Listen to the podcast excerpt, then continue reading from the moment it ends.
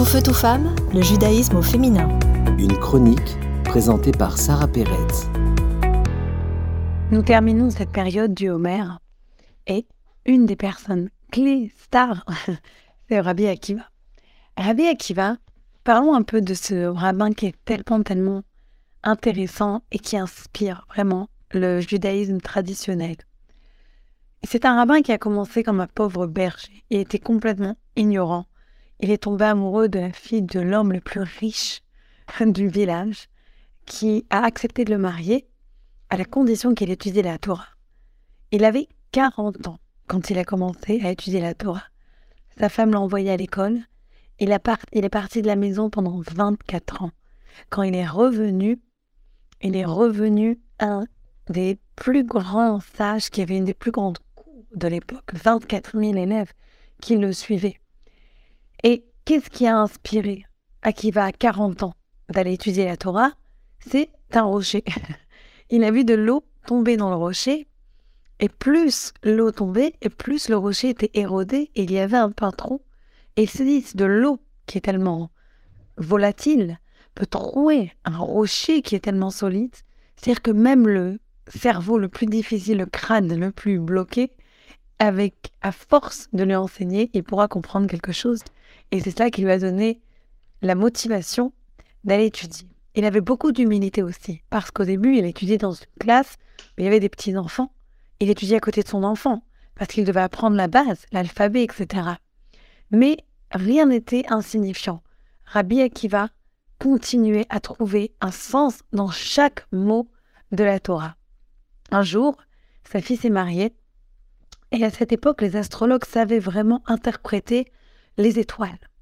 Et voilà qu'ils sont venus le voir et lui dire Nous avons vu dans les étoiles que ta fille va mourir le jour de son mariage.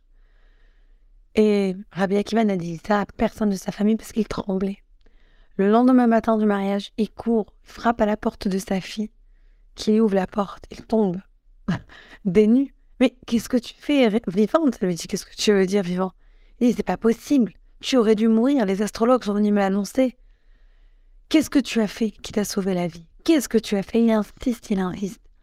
Et elle cherche, elle cherche jusqu'à ce qu'elle se rappelle que la veille, alors qu'elle se préparait à être mariée, elle se préparait à se faire belle, à s'habiller bien, voilà qu'on tape à la porte et qu'elle a trouvé une personne qui crevait de faim, une personne très très pauvre. Et elle a couru sans réfléchir dans la cuisine et elle l'a nourrie. Cet acte de générosité, de bonté, lui a sauvé la vie. Rabbi Akiva continue son enquête et va sous la roupa. Et voilà qu'il voit, donc certains avis disent que c'était plutôt derrière le mur de son lit, qu'il voit un serpent venimeux. Et en enlevant les barrettes le soir du mariage, elle l'avait tué sans même s'en rendre compte. Et voilà que Rabbi Akiva n'est pas malheureusement sauvé de tragédie. Il perd deux fils à, à un moment, très très jeune ou bien il était, on raconte qu'il était aussi euh, chauve. on, parle de beaucoup de choses sur Abbé Akiva. Mais une des choses sur laquelle je voudrais terminer, et pour moi je trouve que c'est celle qui, le reflète vraiment son esprit, c'est que il a vécu une époque où le temple avait été détruit, où les Romains ont brûlé le Saint-Temple, où toute la terre d'Israël était en feu et en flammes. Et voilà, là où tout le monde voyait la tristesse, la désespération, la, la perte d'espoir. Rabbi Akiva arrivait toujours à voir un futur brillant, un espoir. On raconte pour illustrer cette idée que lui et les sages marchaient près du mont du Temple. Et voilà qu'ils ont vu un renard courir sur le mont du Temple. Et les sages qui accompagnaient Rabbi Akiva se sont mis à pleurer, à pleurer, à pleurer. Il leur a dit Mais pourquoi vous pleurez? Et ils ont répondu, mais parce qu'il est écrit dans la prophétie, c'est écrit que ce qui va se passer, c'est que le temple va être détruit et que les renards pourront courir sur l'endroit le plus saint du temple, qui est le mont du temple.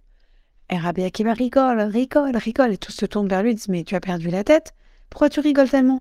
Il lui dit, oui, mais vous avez, vous vous rappelez pas de la suite de la prophétie, que Dieu reconstruira le temple et emmènera la paix sur la terre.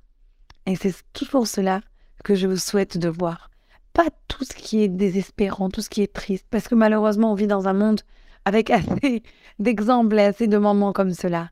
mais de se concentrer toujours sur les moments joyeux, sur les moments qui nous redonnent l'espoir et qui nous redonnent le goût à la vie. À bientôt. Tout feu, tout femme, le judaïsme au féminin.